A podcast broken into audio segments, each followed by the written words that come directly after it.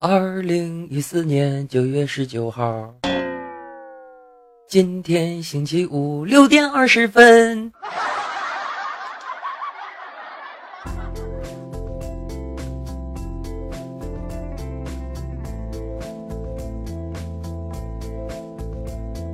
真诚的友谊来自不断的自我介绍，也是为了更好的彼此了解。好了大家好，我是刘大仙人。您现在正在收听的是由村口一吨和喜马拉雅电台联合为您打造的《大仙来了》第十三期。很冷静点，冷静点。其实我不会告诉你们啊，我这现在刚睡醒，大脑一片空白啊。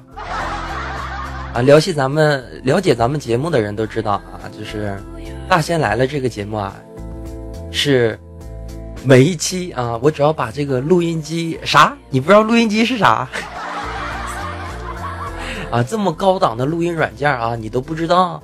点开你的开始键，选择所有程序，点附件就有录音机了。OK 的，我们的节目就是这么录的。设备太高端啊，没有办法，没有办法，你懂的。然后了解咱们节目的啊，都知道啊，每期的话题呢都是现想现说。今天呢，让咱们来聊些什么呢？让我来想一想吧。当然，在我考虑的过程当中，如果你喜欢《大仙来了》这个节目啊，可以加一下我们的村口群号三二八零九五四八四啊，呃，村口一蹲呢。呃，这个这个这个这个这个这个，村口一吨的这个大门呢，时刻为你的敞开呀，就是来吧，来吧，快点来吧，这有好吃的。你够了啊，李大胖子。然后再重复一遍啊，咱们村口一吨的群号是三二八零九五四八四三二八零九五四八四啊。另一方面的话，你可以加一下我们的微信公众平台，号码是 ck 六四七零 ck 六四七零，真诚邀请您的加入。你每天都说这些累不累呀？不累。那是。真诚的友谊能累吗？对不对？我上期刚说完，你们忘了？我刚说完，只有那些不真诚的人才经常说真诚的友谊，真诚的友谊。开个玩笑啊！我是为了让大家对我有深刻的印象啊，知道嗯，村口一顿有一个真诚的大仙，喜马拉雅电台有一个真诚的大仙。咱远的不说，你就说上期的时候我多真诚啊！就是我喜欢，就是我喜欢，我能大声喊出来，你能吗？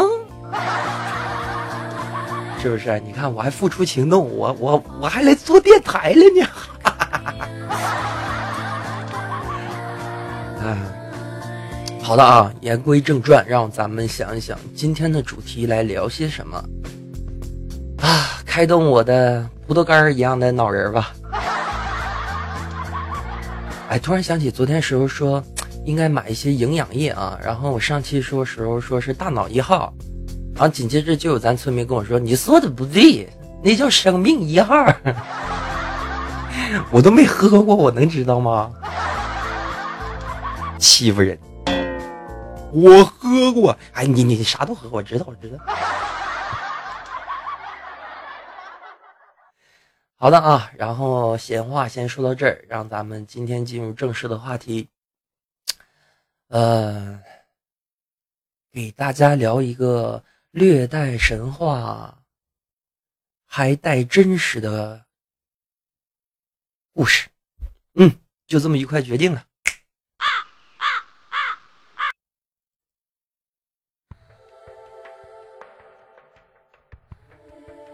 今天呢，刘大仙人跟大家聊一聊一个名不见经传，名不见经传是啥意思啊？就是大家偶尔会听得到啊，但是却很少有深入了解的这么一件事情，就是双鱼玉佩。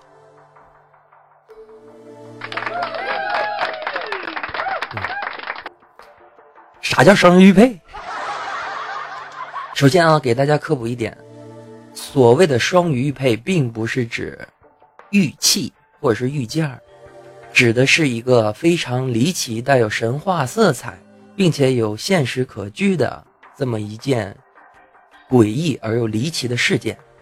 今天就让大家随着大仙的叙述，让我们了解一下双鱼玉佩。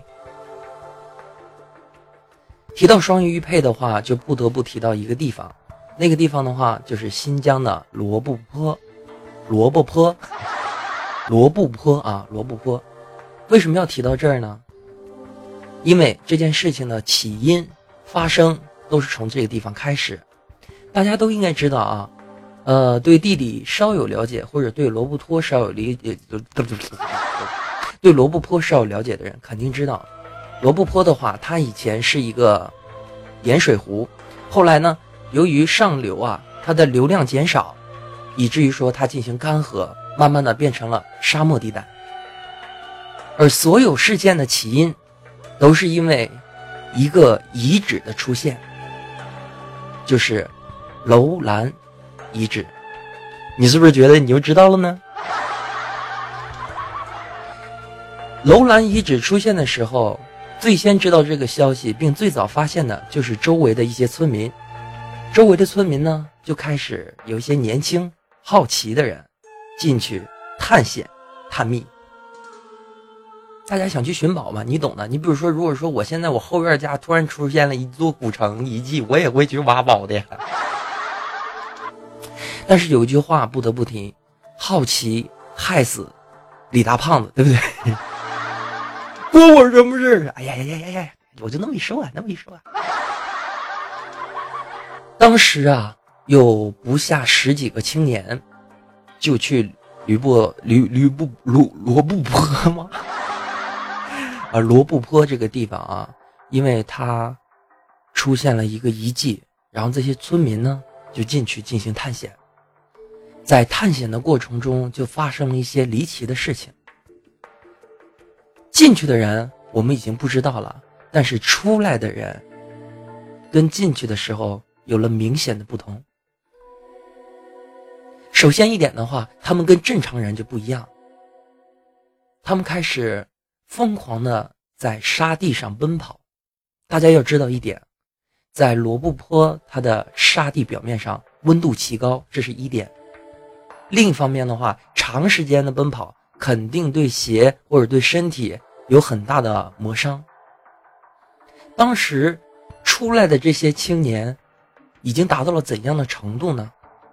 通过对先当时的那些村民进行采访之后，大家的描述是：这些青年发疯了一样，在沙地上不断的奔跑，一直到脚底的鞋磨破，乃至脚掌直接接触到地面，然后磨得血肉模糊的时候，而且不知道疼。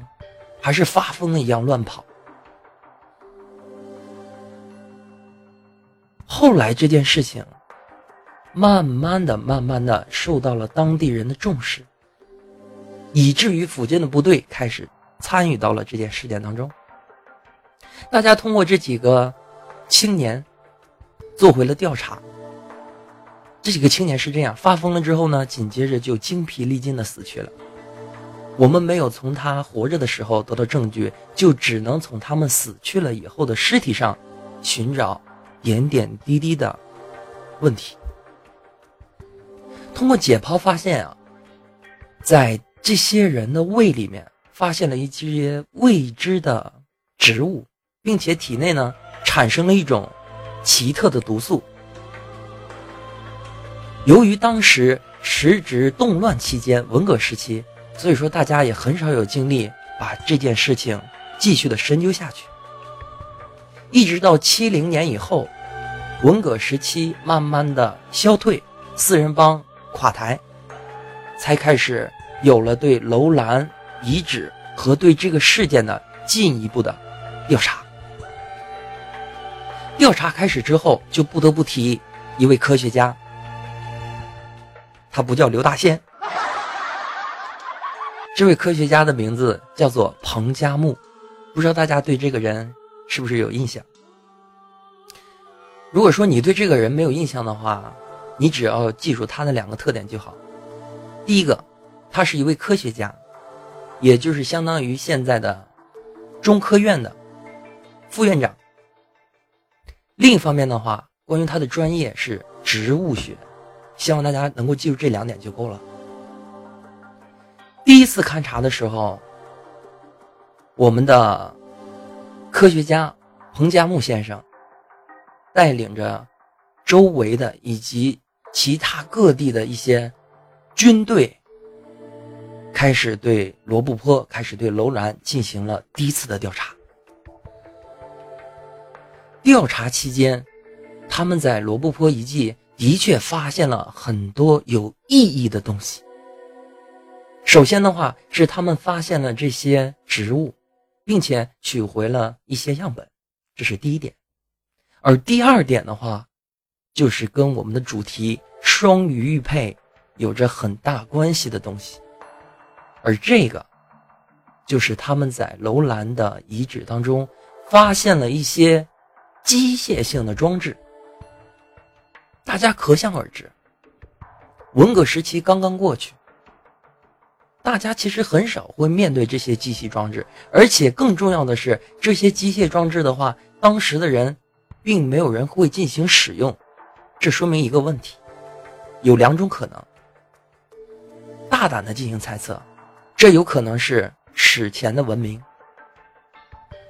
也就是说，这是古人的那种高科技留下来的机械性的设设备。另一种猜测的话。这有可能是外星科技或者地外文明的一种装置设施。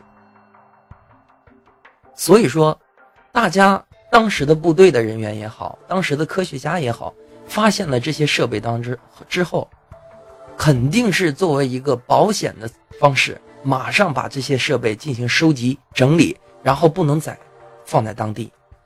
所以说，第一次探测以后，他们把这个植物的标本。一方面，另一方面的话，把这个机械的设备取样回来，回到了北京的实验室。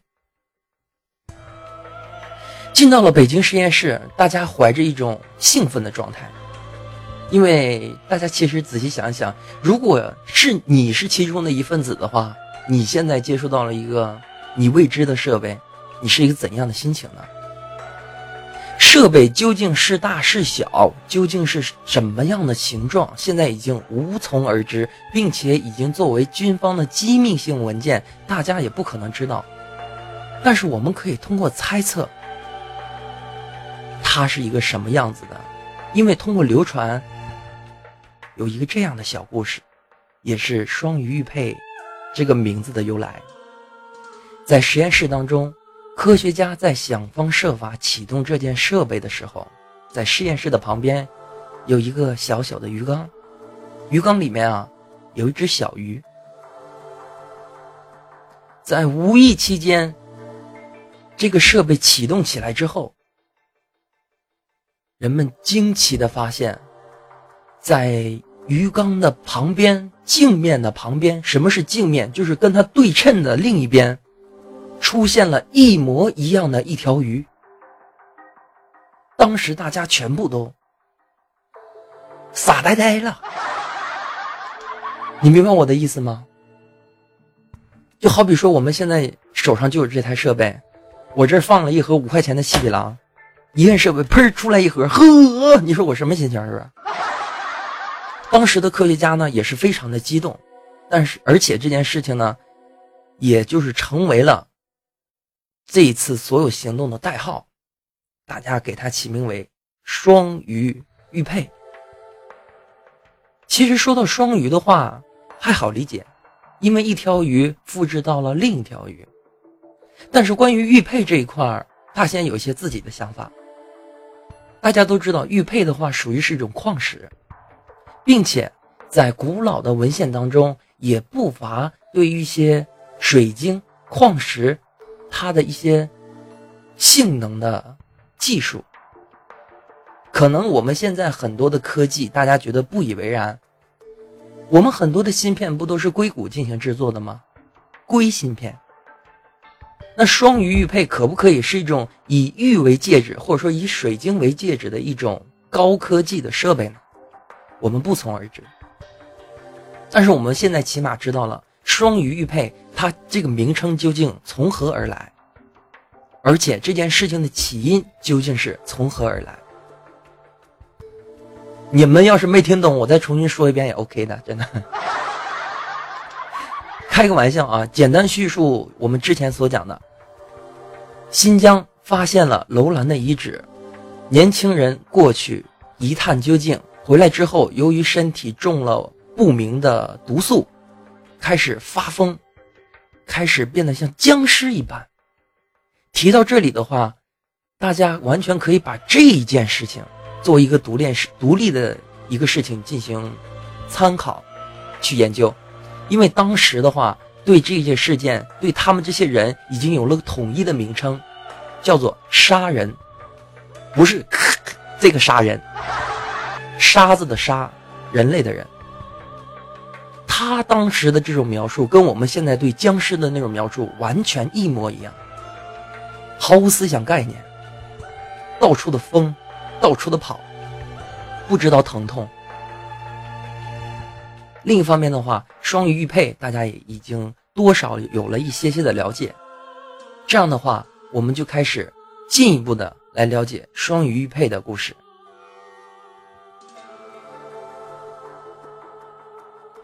随着第一次探究过程的结束，紧接着第二次的探究。又开始了。这一次的事情，想必已经惊动了中央各个的部门，所以说大家做的都是万全的准备，水、油、生活必用品，乃至更多的科学家，还有部队的人员，这是大家可想而知的事情。但是，就是第二次的行动，居然出现了一次特别离奇的事件。欲知后事如何，请听下回分解。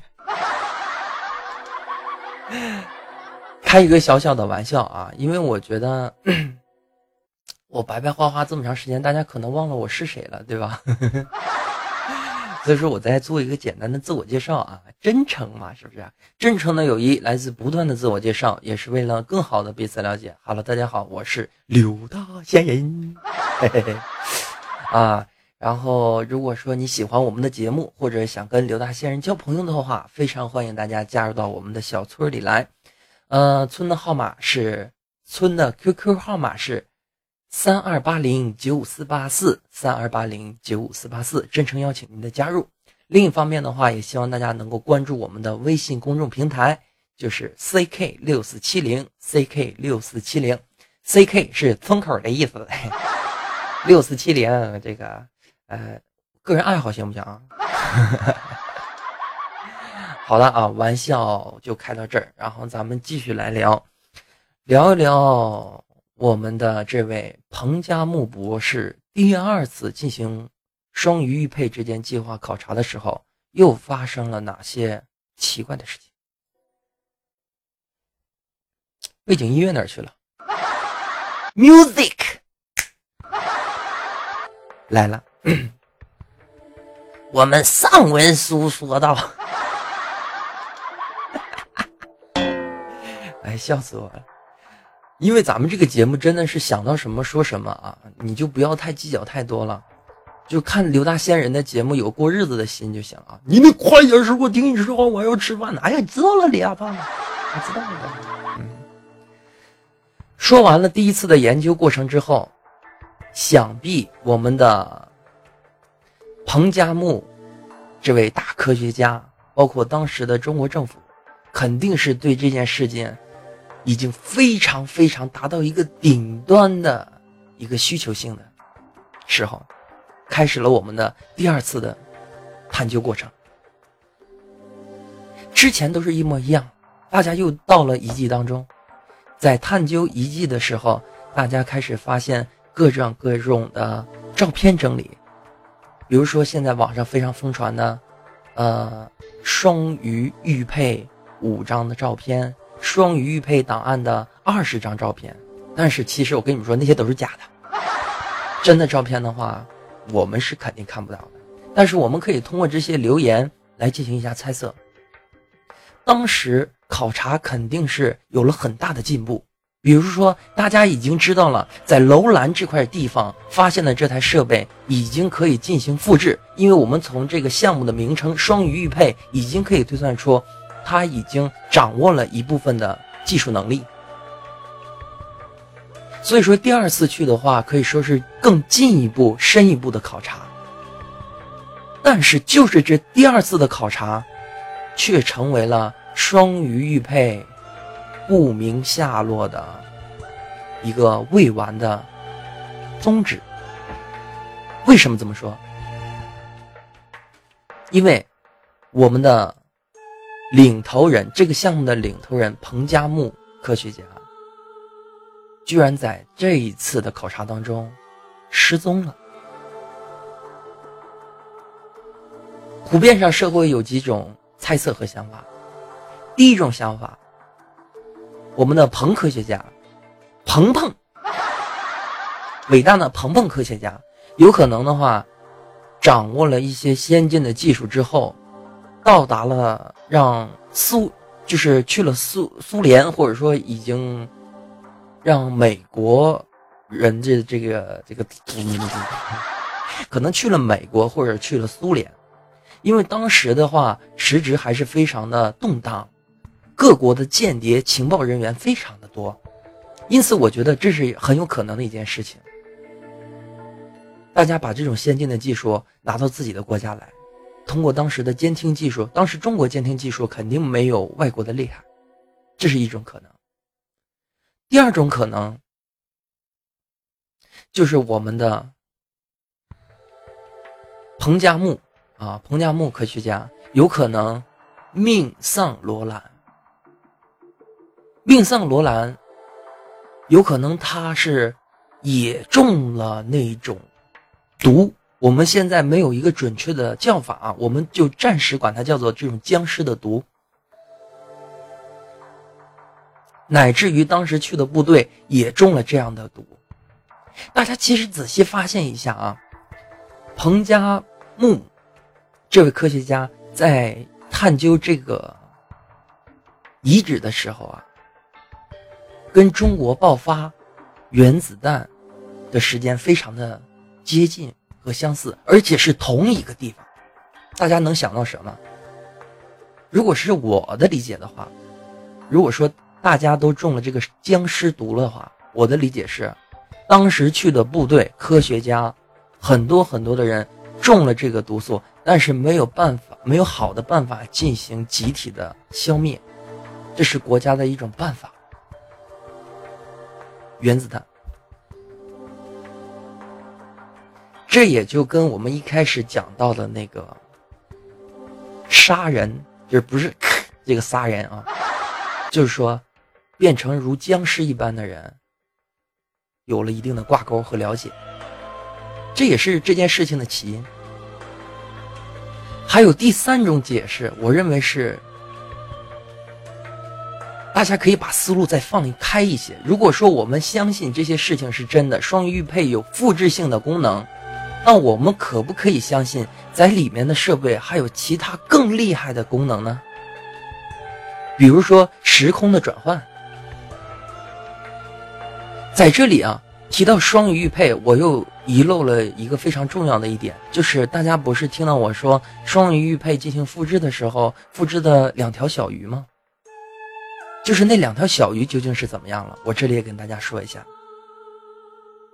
这两条小鱼貌似看上去是一模一样的，但实际上它们是一个镜像。何为镜像？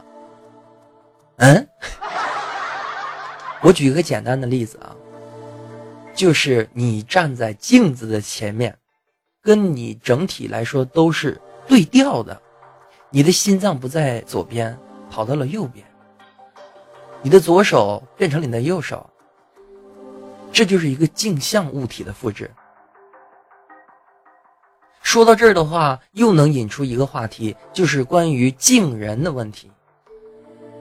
不是那个镜啊，就是什么，就是皇宫的那种镜人啊，镜子的镜，镜人事件。大家的话也可以去百度查询一下。我们说了这么多，那第三种可能。又会是什么呢？大家可不可以考虑一下，如果之前所有的事情都成立的话，我们的彭加木是不是又发现到了其他的装置设备？比如说时空的转换，比如说他真的到了一个镜像的世界，所有的一切都已经成为了一个谜，但是我们却可以在之前所描写的这些风风雨雨、真真假假、虚虚实实当中，寻找一些点点滴滴我们自己的认识。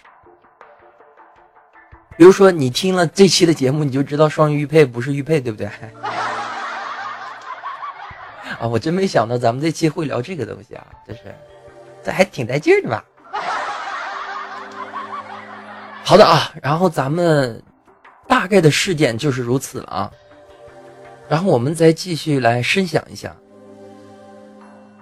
双鱼玉佩这个复制性的设备，它的作用究竟是什么？纯物质的复制吗？也不对。因为它是一个镜像的复制，我觉得啊，应该是外地外生命的一种。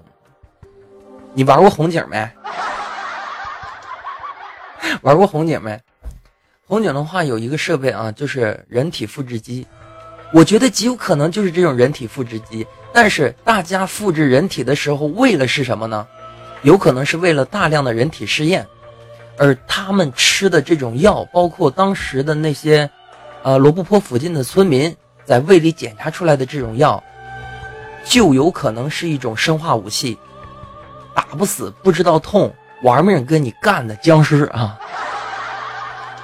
如果我们再深一步的去想，如果大家听过我之前的一期，也讲过一些特别特别不着调的事儿，你知道吗？我忘了第几期了啊？好像标题叫什么？可以拍电影了啊？呃，大家可以这么想：如果说地球上的生命啊，咱们再往前想，再往深里想，如果说地球上的生命真的是外来生外来这个生命体的一种测试啊，一种实验室的话，地球是一个大实验室的话，他们极有可能来做一个生命的复制吗？而他们做僵尸的目的？不一定是为了打仗，也有可能是为了提高免疫力，为了长生不老，这难道也不可能吗？我们都知道神仙跟人类的区别是什么，乃至于说西天取经的时候，大家为什么要吃唐僧？为的不都是长生不老吗？古到各代的帝王，现在到各各多的这些富豪。为的不都是这些吗？大家开始发明新的药，也是为了这样。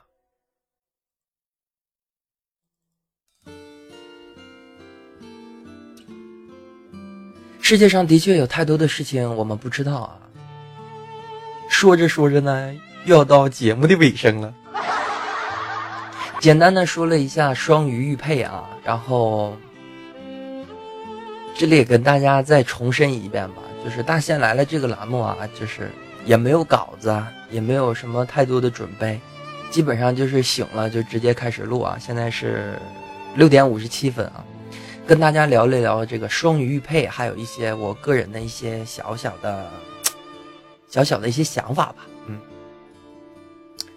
所以说呀，真诚的友谊来自不断的自我介绍，也是为了更好的彼此了解啊。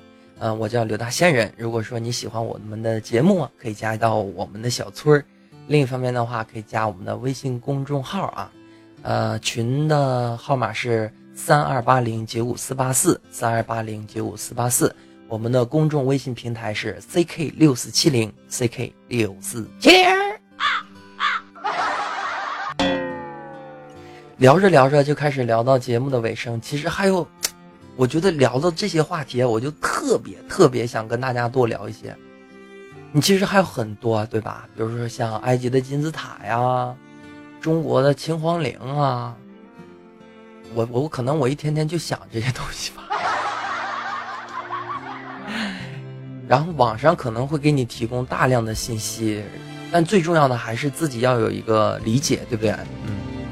比如说，我今天跟大家讲了双鱼玉佩的事情之后，大家嗯知道了这件事情，肯定在自己的心里也会画一些很多的问号，然后自己也通过在网上搜查信息、搜查视频、图片这些东西，然后给自己一个答案。但是不管怎么样，这才是生活的乐趣，不是吗？我们有很多不知道的事情，我们可以去不理解，但是我们不能欺骗自己，对吧？好多事情都是用要用去科学这么去理解的话，很难，因为其实世界上的未解之谜还有很多，对不对？比如说，为什么现在哎你就听我的电台呢，对吧？这是一个谜，未解之谜啊，嗯，所以说呢，也希望跟你交上朋友啊，然后祝愿你有一个好的身体，身体健康啊，万事如意，笑口常开，好运自然来。好的啊，然后还是那句话吧，我在小村等着大家的到来啊。然后这一期标题的话，其实也很简单啊，就叫双鱼玉佩吧，嗯，就这么愉快的决定了。啊，现在是北京时间的六点六十分，你直接说七点不就得了吗？嗯，知道了。呃，咱大仙来梦，咱大仙来了的节目宗旨啊，就是祝愿大家有一个好的睡眠啊。如果说你睡不着觉，可以听我们大仙来了；如果你找不着对象，可以听我们大仙来了。我们定期的话会在村里面搞一些这个呃大龄男男青年和女青年的这个联谊会啊。大家一起群视频啊，是吧？要主办的话，肯定就是村口大神啊。嗯，好，嗯，呃，就说到这里吧，然后让我们下期再见啊，拜拜。